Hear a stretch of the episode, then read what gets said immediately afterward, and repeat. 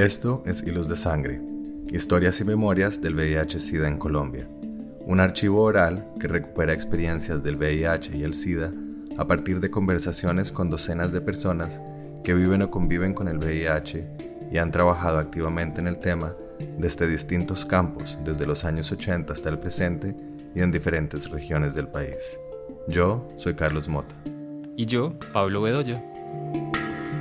En esta sesión escuchamos a Manu Mojito, artista plástico y visual de video y performance radicada en Bogotá. Sus indagaciones y producción artística en torno a las identidades y memorias de las disidencias sexuales y de género lo han llevado a la creación de un archivo trans y de un proyecto de fotografía que une la memoria, el VIH, el estigma, el miedo y la PrEP.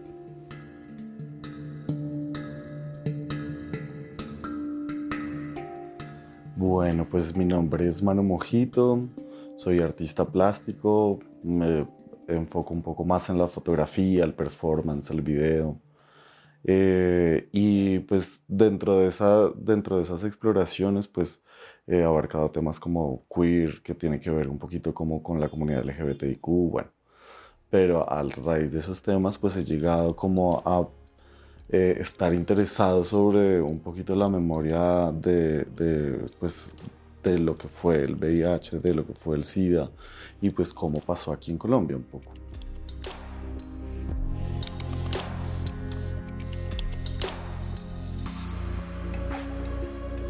Pues yo creo que siempre eh, crecí como de pronto como con esa información, obvio muy mal, pero, pero siempre estaba como esa información desde, desde pequeño, educación eh, sexual y bueno, todo esto, pero siempre era como una carga, ¿no? Como más bien una condena desde la mirada homosexual, ¿no? Entonces, pues era como ese temor, ese temor y crecí de pronto con ese temor de, de, de adquirirlo, de tenerlo, de... Entonces, una manera para mí como de, empezar como a hacer esa catarsis de pronto también conmigo mismo y entender un poco más fue haciendo como investigación de, ¿no?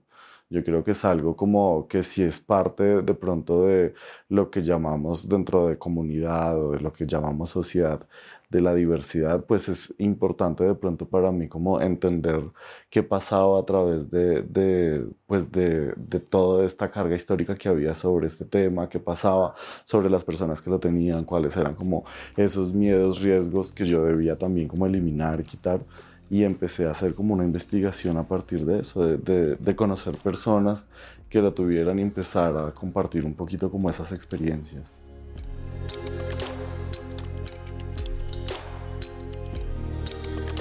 Cuando empecé a hacer las investigaciones alrededor del tema del VIH fue más o menos como hacia el 2018. En el 2018, eh, pues estaba vinculado con muchas eh, asociaciones, trabajando en cosas como eh, que tenían que ver con el tema. Entonces empecé como a, a, conocer de pronto como todo este entorno y ahí fue cuando empecé a fijarme pues que yo tenía un prejuicio alrededor de y eh, empecé como ahí en esa época a investigar un poquito sobre el tema, a informarme y ya cuando empecé a informarme fue que me di cuenta que la mayoría como de esas historias, de, de, eso que me contaban como estas personas, no, pues yo no tenía como una memoria visual y me gusta mucho como la memoria visual. Entonces empecé a, a investigar como memoria visual sobre esto y casi no encontraba nada, ¿no? Acá la mayoría era como de pronto más libros sobre estadísticas, números, eh, un poco también como llevándolo también hacia el estigma, había muchos libros de eso, pero eh, lo que me parecía, lo que yo quería conocer era realmente cómo se había vivido como eso aquí en Colombia, ¿no? Porque en Estados Unidos pues hubo una mirada, una, una, una mirada como que globalizó de alguna manera. Eh, y nos, pues yo siempre me pregunto como, ok, pero ¿y acá cómo fue, no? Obviamente hay, hay eh, estigmas parecidos, ¿no? Son ecos. Y ahí fue cuando empecé de pronto como a a, querer como hacer como un proyecto que tuviera que ver como con esa memoria, ¿no? Que de pronto casi que me permitiera volver atrás y, poder mirar como eh, esto que pasaba.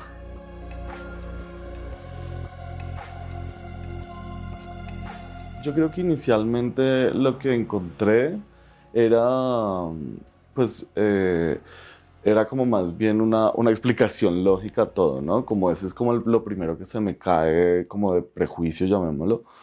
Eh, y es eso, ¿no? Como esto no es algo, porque cuando yo hablo de prejuicio no es el prejuicio, digamos, hacia la persona, sino el prejuicio mismo o la condena como que se nos había asignado al ser, digamos, entes no hegemónicos, ¿no? Entonces, como éramos los raros o era el homosexual, entonces sentía que era como una culpa, ¿no? Entonces, eh, eso fue lo primero como que se me cayó, porque casualmente las primeras personas que empecé como a, conocer y a entrevistar y a que me contaran como esas historias, eh, que pues para mí eran súper valiosas, eran mujeres cisgénero. Eh, personas que además pues te comparten como esos aspectos de la vida. Entonces yo, yo decía, ok, esto no es como una condenada para mí, es algo que da, que, que pasa y ahí empiezo como también como a retejer un poquito eh, las historias entre las que me contaban como las mujeres, entre las que me contaban los hombres, eh, bueno, las personas en general. Uno empieza ya como a, a, ver, pues bueno, que el estigma era diferente, pero pues igual había, en cada uno se encontraba también pues como una presión social totalmente eh, distinta y, y, y, me parecía que de las cosas más bonitas que yo empecé a, a a recibir como esa información era precisamente como las personas eh, homosexuales, digamos, empiezan a, a, unirse, ¿no? A través de ese tema. Y eso fue como lo que más me, me, empezó a mover, como qué chévere que de todo esto pasara algo que es bueno, ¿no? Que es eh, de, de, de voltear a revisar. Y eso fue como la tarea que me propuse, ¿no? Entrar a revisar esos afectos, esas afecciones, que, que pues esas afectividades que, que empezaron a, a nacer a partir de esto.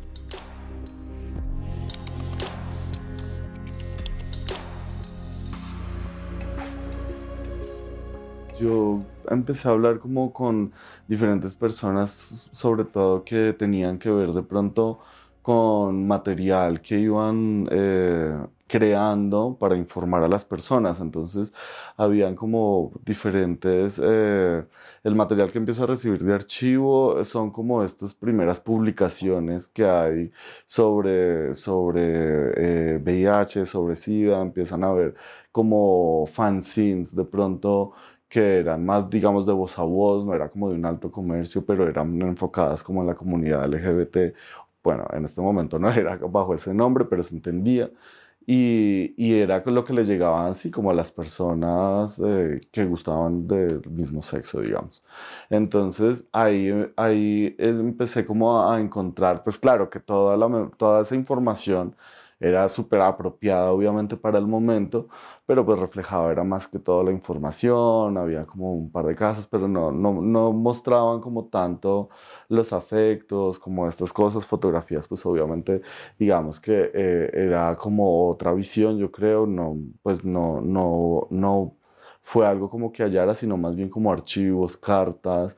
Mm, encontré también una eh, publicación que me parecía preciosa y era de un artista que hizo un, un folleto en esa época sobre un cómico, una caricatura, pero como que parecían dibujitos de niños, ¿no? Y hablaba como sobre esto y era una pues mujer cisgénero que yo decía como que interesante porque retrató en ese cuento como lo que iba viendo de eso, entonces de ahí como que más bien me, me empecé como a, a, interesar por objetos, por cosas que me ayudaran a reconstruir unas fotografías que me llevaran a mí a pensar en haber estado en ese momento, ¿no? Es como más bien pensar, pensarse desde la ausencia y decir como, bueno, ¿cómo, cómo, cómo a través de estas historias puedo recrear todo esto y que parece que hubiera sido en este momento y así pues de, de alguna manera como hacer presente eso, pues que, es lo, mi necesidad de conocer, ¿no?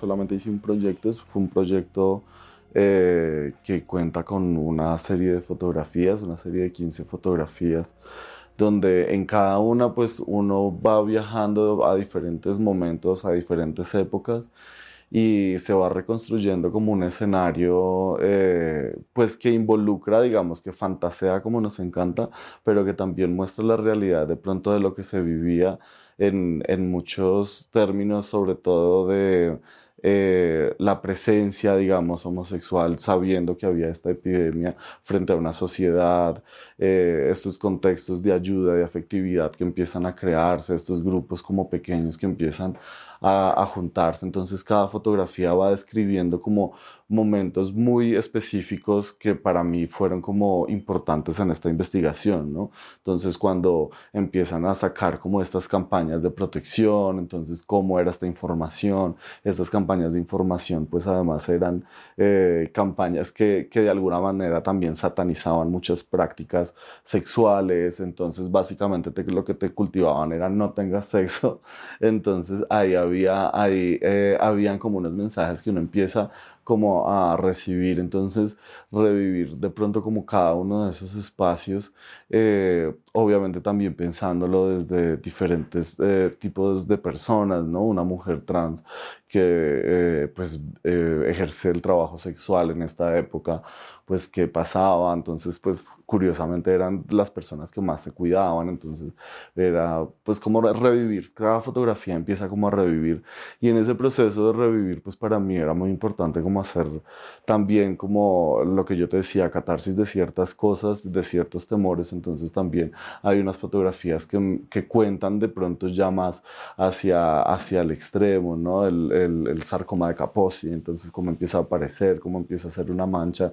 que, que, que literalmente pues como que hace visto eh, esto que está pasando. Entonces eh, empezar como a identificar, fue como un ejercicio de identificar ciertas características y comprimirlas en estas fotografías, pero en ese proceso pues hubieron unas personas que...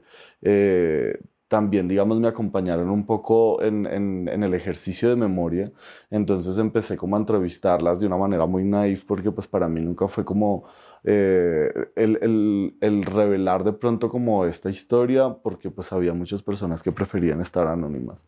Entonces solamente como con algunas personas empecé como a hacer como este registro, que al final me pareció como muy interesante porque porque lo sentí que ya era muy parte, ¿no? Era, fue como la, mis ojos de pronto para ir revisando como toda esta información.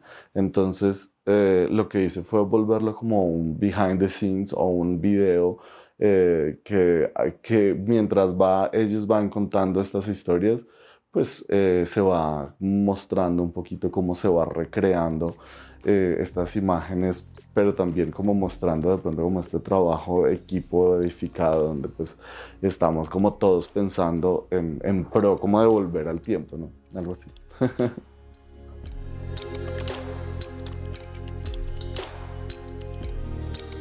Pues para mí era muy importante que tuvieran el look o la apariencia de esa época, más allá como de querer, eh, querer eh, como hacer unas eh, edificaciones fantasiosas ya en el sentido estricto de la palabra, era más bien como edificar realmente como el pasado, como me contaban que era, las miradas, entonces era un ejercicio más bien como de dirección de las personas que estaban involucradas, de un, juego como de, de, la complicidad, las miradas, de los gestos, eh, cómo se comportaban entre ellos. Entonces era un poquito como hacer todo este ejercicio. Yo realmente como base, sabes que me inspiraba mucho como las fotografías que hacía Miguel Ángel Rojas, en donde tomaba estas fotografías eh, de una esquina donde pues habían como estos encuentros homosexuales.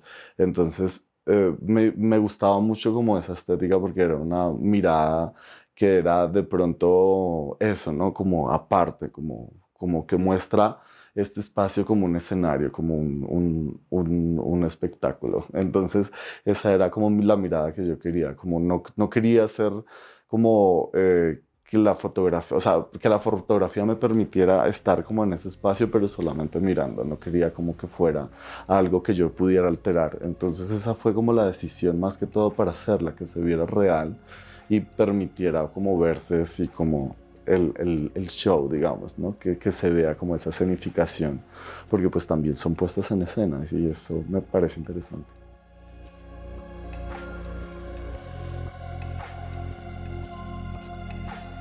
Los elementos como que se involucran en las fotografías son precisamente esos elementos que yo fui eh, encontrando, o reproducciones o ampliaciones, entonces digamos las campañas, pues eran todas material de la campaña original, entonces volvíamos y recreábamos como todo lo que hacían en ese momento.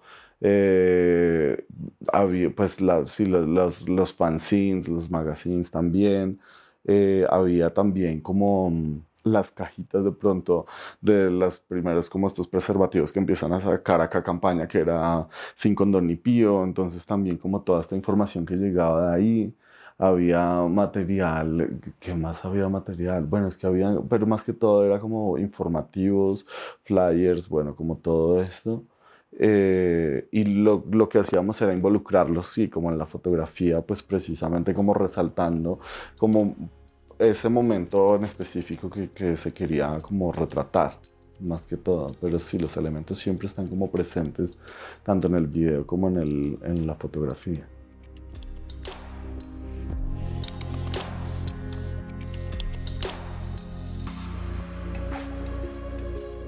Pues fue como todo un equipo de trabajo. Realmente yo usualmente no, eh, suelo tener equipo de trabajo. Fue la primera vez como que contábamos como con un equipo donde pues se, tomaba como la decisión de las personas que iban a estar como haciendo la parte como de, los personajes, el styling, como todo este, este lugar. Entonces pues como iba a ser un trabajo que requería mm, también... Eh, o sea, yo, pues que requería también como emocionarse de pronto por el proyecto.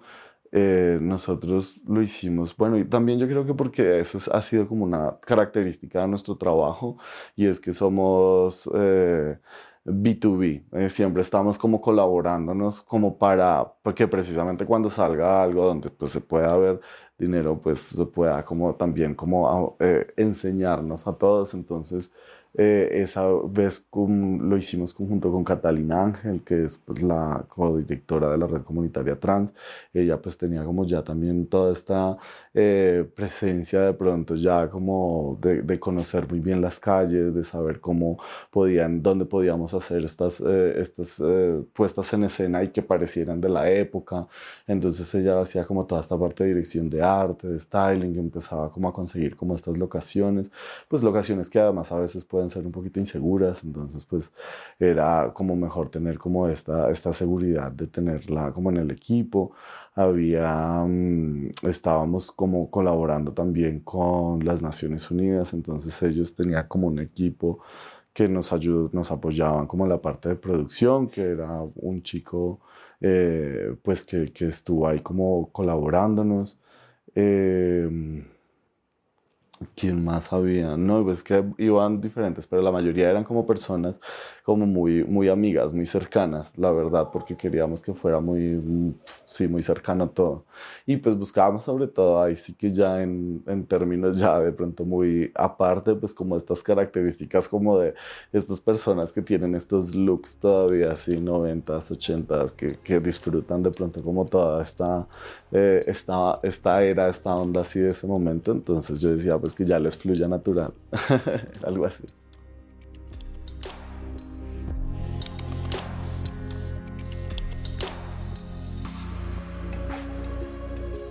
Pues fue muy lindo, digamos, por parte del, del proyecto, porque pues sí me acercó como de pronto más a la comunidad sobre todo, porque yo creo que la dirigí mucho como en primera instancia como hacia, hacia la comunidad, ¿no? Era como algo como de lo primero como que se hablaba, que, me gustaba mucho que pudiera tener como acceso como realmente a personas pues que, que no estuvieran en el arte porque pues precisamente era como otro contexto. Entonces con las Naciones Unidas nosotros nos encargamos de hacer como una exposición pero pues era una exposición más bien como realizada en espacios de inclusión, espacios donde se dialogara como este, este, e, este tema, entonces ahí lo, lo empezaron a circular por Bogotá, realmente me conecté como en los primeros espacios, ya luego, digamos, como era una pieza que eh, era como una, un, como podría decirse, como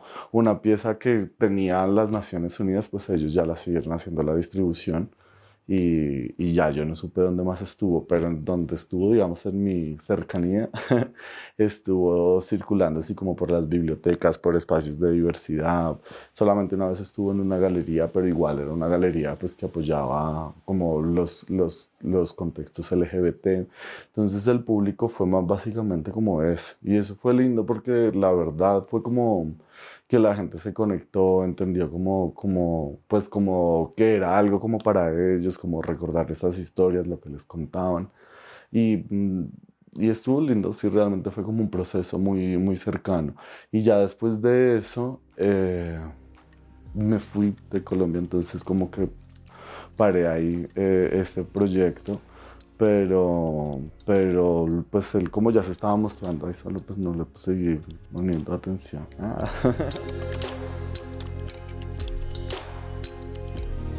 Pues mira que la de las conversaciones más interesantes pues era eh, como recordar de pronto como los síntomas de, de, la afectividad más que todo, como, ay, sí, yo me acuerdo pues que estas personas eran las que me ayudaban, la, también como recordar mucho sobre como la evolución, llamémoslo como de, de, los retrovirales, entonces como que antes eran 24, yo no sé cuántos, entonces pues que, uff, que ahora ya son solamente dos, que bueno, entonces siempre como que giraban como en torno a, a sí, como a ejercer memoria sobre realmente lo que había pasado, que era realmente mi intención, porque pues para mí, yo creo que cuando nosotros hacemos eh, pues como esos ejercicios es como con la intención de devolverse y revisar lo que pasó, porque es ahí donde encontramos de pronto como las, eh, pues sí, como la, la, las explicaciones y sobre todo como la importancia de lo que se hizo, ¿no?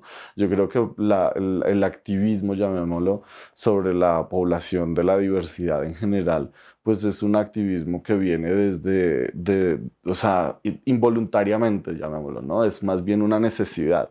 Entonces, pues todas estas cosas que nosotros hacíamos nosotros, pues porque sí, la seguimos haciendo, eh, de, de, resistir desde diferentes maneras, desde diferentes cualidades, de resistir a partir de acciones, ¿no? Porque entonces somos también gente que acciona, ¿cierto? Entonces, pues no nos quedamos callados, si nos miran feo, pues nos ayuda. Entonces, eh, empezar como más bien a reconocer que todo eso se hizo como en pro, aparte de, de, de, esa, eh, de esa unión, todo se hizo en pro como de cuidarse, de saber que esto que me está afectando a mí te va a afectar a ti o te puede afectar a ti, eh, fue lo que, lo que más eh, yo creo que generó como esa, eh, ese diálogo, como que la gente empezaba a hablarme, uff, sí, nos tocó hacer esto, nos tocó hacer lo otro, entonces uno dice, ok, qué chévere porque estás viendo lo importante que fue para, para todo un movimiento de resistencia, ¿no?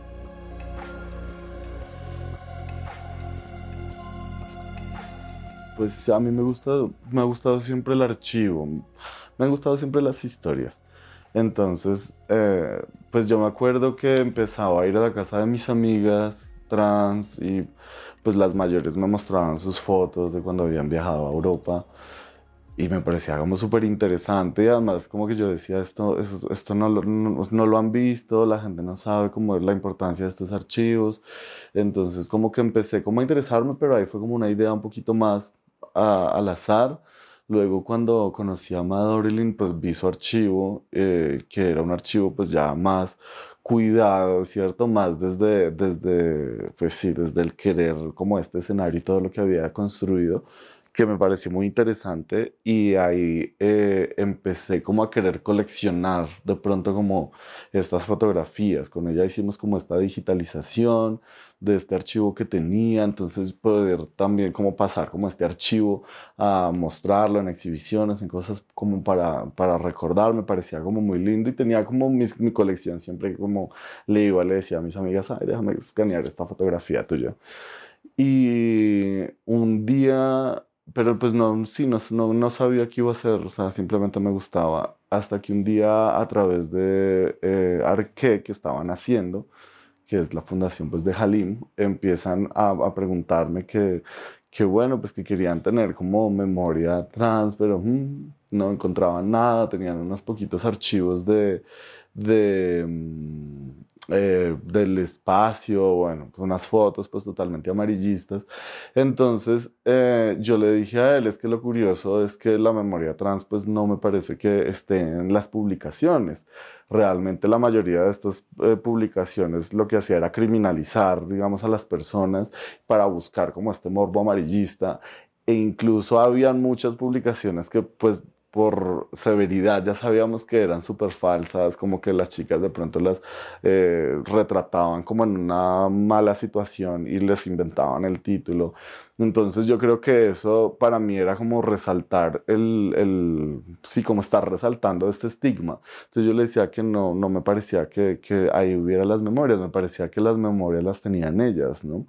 Porque ellas tenían estas fotografías de los bares, tenían estas fotografías de cuando viajaban, tenían estas fotografías de, de todos estos lugares que, que existían tenían sí como estas fotografías de todos estos espacios que para mí eh, verlo fue entender realmente lo que yo les estaba explicando y contando ahorita sobre la resistencia. Yo decía, es, esto me parece increíble cómo, cómo se reunían en sus parcelas chiquitas o sus chalets y empezaban a construir reinados en donde podían ser, cosas así como las chicas en el trabajo sexual también, pues en las calles, cómo se las iban movilizando, como todo lo que les pasó, todo lo que tuvieron que vivir pues eh, a mano pues de, de las limpiezas sociales, entonces, como que me parecía increíble y, y, empecé, entonces yo le dije a él, yo creo que esas son las historias, porque realmente es la resistencia de la comunidad y la resistencia trans es esa, ¿no? Como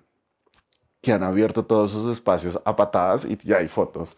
Entonces yo le decía, esa es la historia que hay que contar, quiénes son esas personas que lo hicieron, quiénes son esas personas que empezaron como a, a, a habitar estos espacios o a reclamar estos espacios como propios. Entonces ahí empecé como a, coleccionar con Halim y con la fundación, como digamos con el apoyo de ellos más bien, empecé como ya más bien a adquirir los archivos completos, ya todo esto que hacía de, ir a escanear una fotico, pues ya más bien escaneábamos, era como todo este archivo y empezábamos a hacer, eh, a hacer como conservación, ¿no? Lo que nosotros les decíamos es como, pues la idea es que esto se conserve, te devolvemos unas copias, pero pues vamos a tener estos archivos originales para que realmente pues puedan, podamos hablar de una memoria eh, visual trans, una memoria fotográfica y pues bueno, se cuente como toda esta historia al hacer este trabajo, a mí la historia que más me interesó fue los viajes a Italia, los viajes a Europa. Entonces, ¿cómo nace eh, eh, esa idea de quererse ir a París? ¿Por qué París? Entonces uno empezaba como a... el archivo de una podía ser el archivo de todas, ¿no? Entonces estaban siempre todas las fiestas que hacían que eran millonarias. Por, pues eso me parecía súper importante, las fiestas, hacerlas como como un acto de hacerse presente, ¿no? Como, mira que puedo tener todo este poder que tú dices que yo no puedo tener, ¿no? Puedo tener todo este dinero que tú crees que no puedo tener. Entonces hacían estas fiestas Planet Hollywood, donde hacían todos los premios en TV. Bueno, era una cosa así como grandiosa. Yo decía como, eso es, eh, eso es todo. Era más o menos por ahí empezó como todo el archivo y la memoria pues ahí empezó como a construirse a partir de todas esas fotografías, ¿no? Empezaba uno como a ver eh, como pues que los archivos de la una estaban en la otra, entonces casi que iba por años, como 80, 80 años, entonces empieza uno a mirar y me acercó a muchas historias muy increíbles, ¿no? Pues como a conocer, como que en estos cabarets de París empiezan a, a, a, salir como estos primeros shows drag trans y pues es ese eco de que allá se puede ser, de que allá te van a dar algo de esperanza, entonces es allá donde llegaron todas, al bosque de Bolonia, ¿no? Entonces estaban ahí cerquita y era como su sueño, ¿no? Pues como trabajar en estos cabarets, entonces muchas trabajaban ahí y empiezan a viajar no solamente de Colombia, ¿no? De toda Latinoamérica, Argentina, de, bueno, que de México no tanto, pero el resto de todos lados empezaron a viajar mucho de Brasil y de todo el mundo, porque también de Asia empezaron a, a viajar. Entonces, pues era ese intercambio cultural que es muy interesante también desde el léxico porque hay una tradición como oral de las personas trans, de cómo comunicarse, de cómo interactuar entre ellas, que también se vuelve súper interesante porque son palabras que nosotros usamos actualmente, ¿no? Entonces, eh, uno decía como, bueno, y el babao, ¿no? Entonces era como una palabra que venía ya como de estas chicas trans de Brasil, que pues allá la sacaban así. Entonces uno empezar a conocer todo eso me pareció muy interesante y ahí me fui enrollando en archivo, en archivo, en archivo. Y me encanta.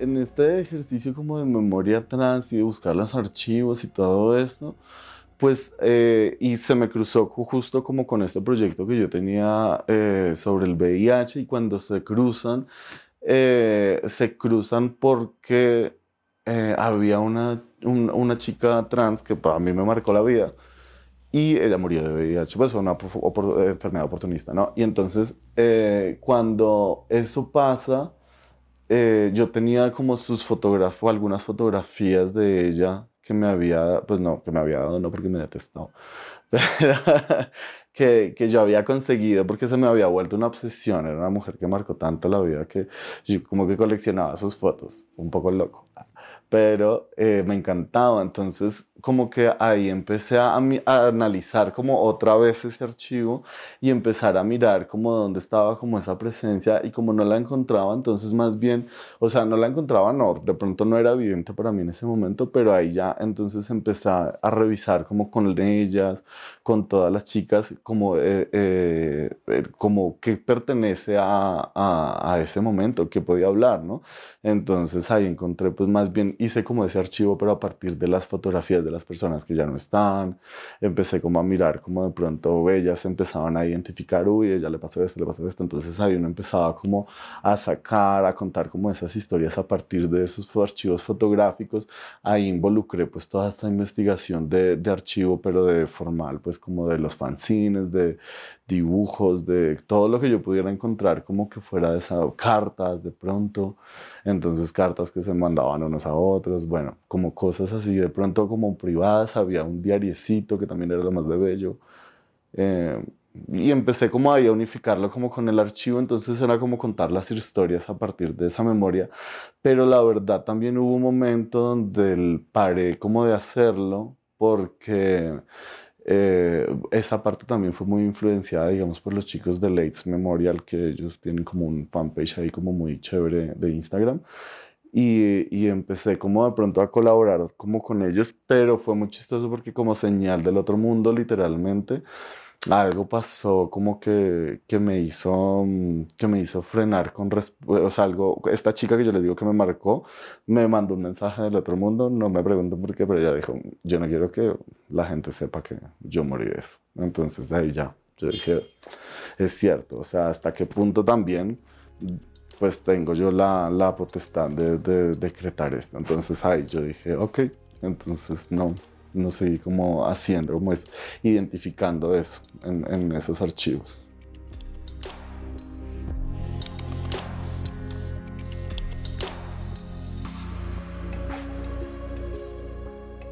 Pues aparecía, o ahí sí que como dirían, brillaban por su ausencia, porque eh, lo interesante es que las chicas trans que hacían trabajo sexual, pues eran las que más se cuidaban y de hecho las que más utilizaban como preservativo y pues bueno, ahí en ese momento igual muchas les tocaba pues sí o sí eh, trabajar eh, pues a lo que diga el cliente, porque pues ellas contaban como esas historias de que pues si tú vienes aquí a exigirme que use preservativo es porque quién sabe qué tienes entonces, pues era eso o perder el cliente, ¿no?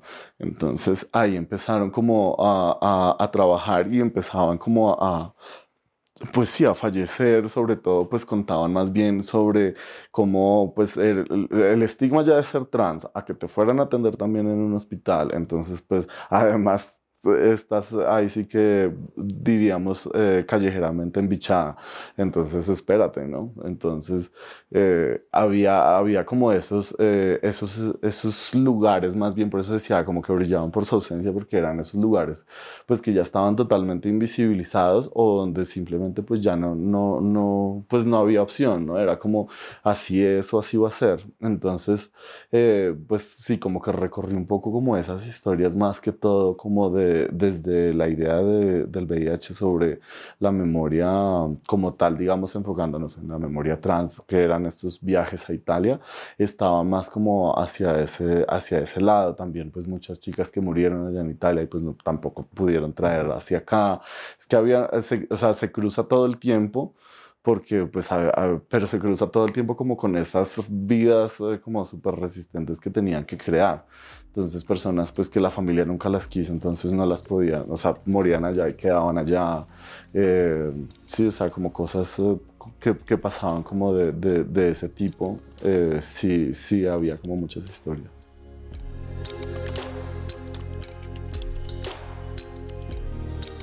Bueno, desde el arte como que hubieran hablando, hablado del VIH, no acuerdo si es Miguel Ángel, realmente era como, siempre ha sido como una persona que, que, me inspira en ese sentido, entonces eh, me acuerdo, o sea, y sí que ni por eh, eh, hacer la barba, pero también me referenciaba mucho de tu trabajo. Tenía como muchas cosas de Carlos, eh, de las exposiciones que hacías en Medellín. Había una que era una línea del tiempo de cómo pasaban como, las, como ciertos momentos como históricos. Y eso, eso es como que siempre eran como mis referencias más que todo como de, de, empezar como a identificar desde la memoria, desde esos procesos, ¿no? Porque habían obras pues que obviamente hablan eh, más como o dialogan más como desde... Mm, desde experiencias personales, ¿no? Fernando Arias, eh, pues que, que de pronto también eh, empiezan como a dialogar con el tema, pero pues como no era de pronto la, la, mi necesidad como de transformarlo, hacerle como una imagen subvertida, sino que más bien quería como conocer la, las historias, como los relatos, lo que pasaba. Entonces más me, me, fui como por este lado, porque pues me encantaba esta imaginería como del Faenza, ¿cierto? Como todo lo que pasaba, el trabajo sexual en Terraza Pasteur, entonces hay como estos espacios también de eh, socialización homosexual, donde obviamente pues el VIH cobra un papel muy importante. Entonces yo creo que, que eran como más esos mis referentes como a, como, como a tratar. Em, yo no, es que tendría que mirar, revisar más cuidadosamente, pero sí habían como unos artistas ya que estaban como hablando como en el exterior. Siempre también tuve mucho... Eh, como a recelo de pronto a, a, a, tratar mucho como o a revisar mucho como el aspecto colombiano porque al principio como que yo no encontraba como nada pues como nada que hablara como de lo trans, porque yo creo que para mí lo más importante siempre ha sido trabajar lo trans, no porque eh, esté yo desde el universo trans, pero sí me parece que es como una primera construcción a mirarse desde lo no binario y pues yo sí me siento que soy una persona no binaria, entonces era como con lo que más me identificaba. Entonces eh, yo creo que eso era como para mí muy importante, como siempre trabajar como sobre estos cuerpos que sentía como tan cercanos a mí y resistentes, ¿no? Entonces ahí eh, me, me referencié por eso mucho como de sus historias, de sus memorias, de esas cosas.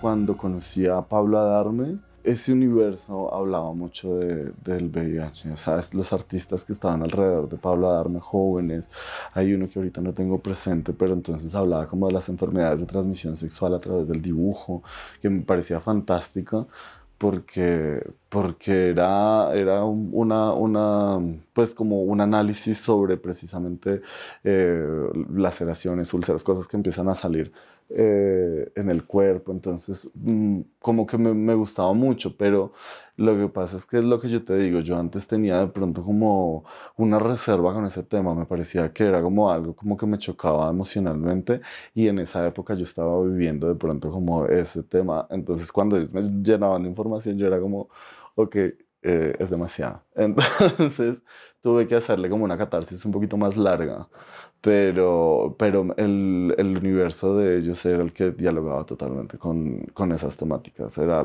todo el tiempo estaban como enfrentados. El mismo Pablo tenía muchos también, yo creo que lo trabajaban sin ser como de pronto tan abiertamente, ¿no? Ya de pronto yo sabía que lo estaban trabajando, pero porque ya en privacidad como que le echan a uno el cuento como es.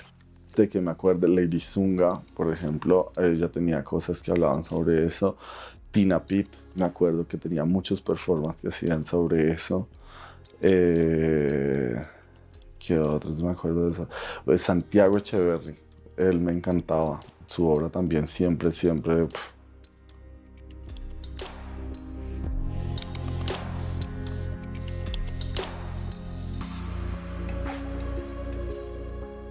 Pues mira que ha sido como muy, muy eh, también interesante mirar eh, eh, cómo, cómo, ese tema ha cambiado, ¿no? También desde la llegada del PREP, que de hecho este proyecto que hicimos fue el, como el proyecto, se hizo, mejor dicho, ellos me encargaron hacerlo para, para dar la bienvenida como al PREP. Entonces, porque era cuando llegaba el PREP aquí en Colombia. Entonces hay dos fotos que obviamente no incluyo, pero son un poquito más publicitarias sobre el PREP.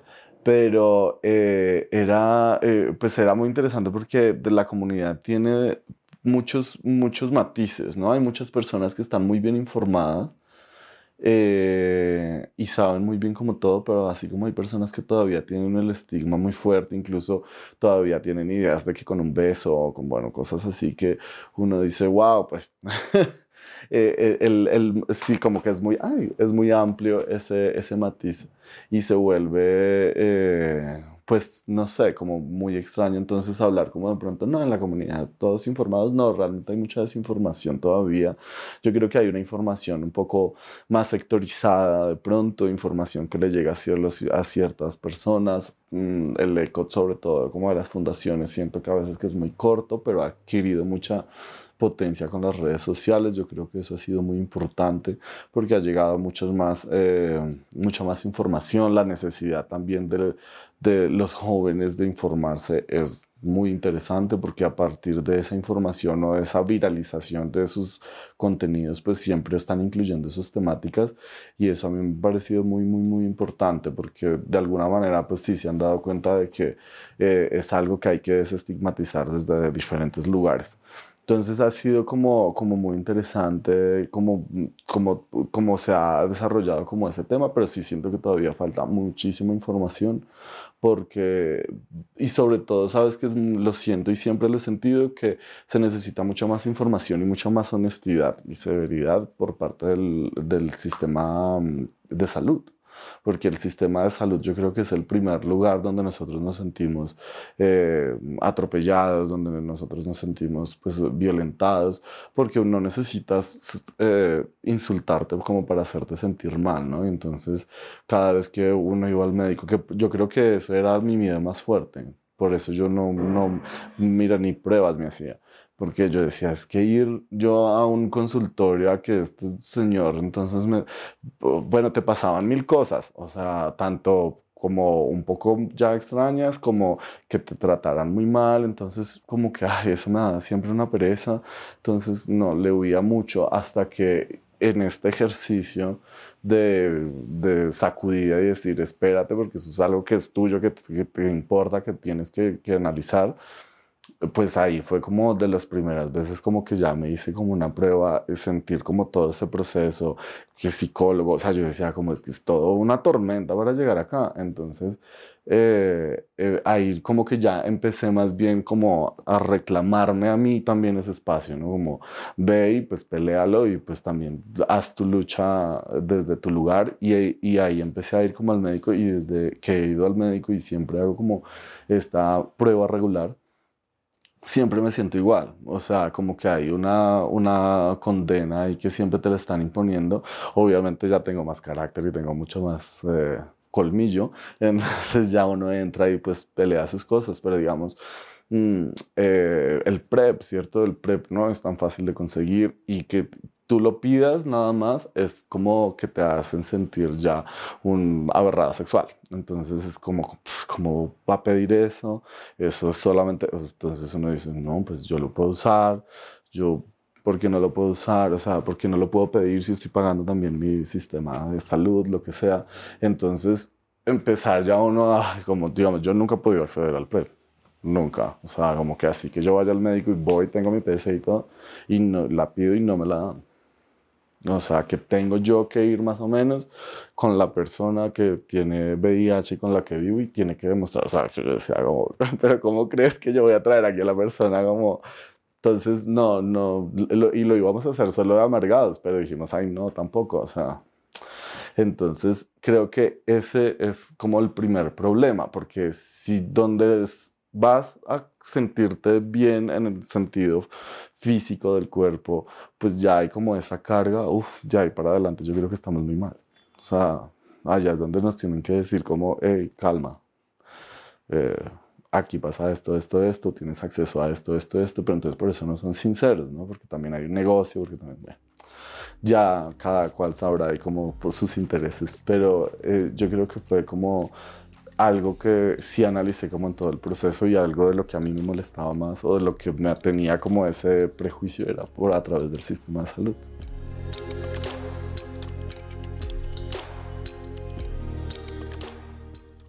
Yo creo que el futuro, no sé, yo me acuerdo que cuando estaba en, haciendo también ese proyecto se hablaba mucho como de, de, por qué venía el PrEP, que él era como esta necesidad que de pronto lo que buscaba era en un futuro como que la gente lo pudiera utilizar y se acabara, digamos, como la epidemia. Yo siento que cada vez va a ser más bien más controlada, yo creo que las personas pues viven normal sus vidas, entonces yo creo que el futuro más bien está como en, en, en informar, desestigmatizar y como controlar todos estos lugares, estas ausencias de información, porque yo no siento como que sea algo como que va a acabar mañana, ¿no? O sea, yo creo que puede prolongarse bastante, pero como ahora es tan natural digamos, dentro de la información que hay, pues yo creo que en el futuro más bien no va a ser como ese estigma. Yo creo que es, eso es como lo más importante y es que acaba el estigma porque pues el, el, la enfermedad ahí sigue, ¿no? O sea, la enfermedad, bueno, eso no es una enfermedad, ¿cómo me referiría correctamente al virus? ese virus pues va a estar ahí presente, ¿no? Entonces, eh, pero pues si lo hacemos, pues lo que es como cotidiano es algo más, algo que te puede afectar, pero pues ya no te mata, entonces pues puede ser algo que, que, que cambie como muchas cosas, ¿no? Sobre todo pues la inseguridad emocional que puede generar también para muchas personas, o sea, también he conocido muchas personas que pues les genera mucho, pues... Eh, pues conquista sus emociones, ¿no? Es, es algo que uf, ya les lleva de pronto a generar ansiedad, a generar como, tener como realmente aspectos que no son como tan positivos en la vida y es a través como de esa inseguridad o ese miedo de que la gente sepa. Entonces pues ahí uno dice como, qué, qué, fuerte que eso pase porque que una persona cercana a uno se sienta así, uno no poder decirle como como porque no te va a creer, simplemente ahí sí que uno no es nadie. Pues sería como el futuro que ve.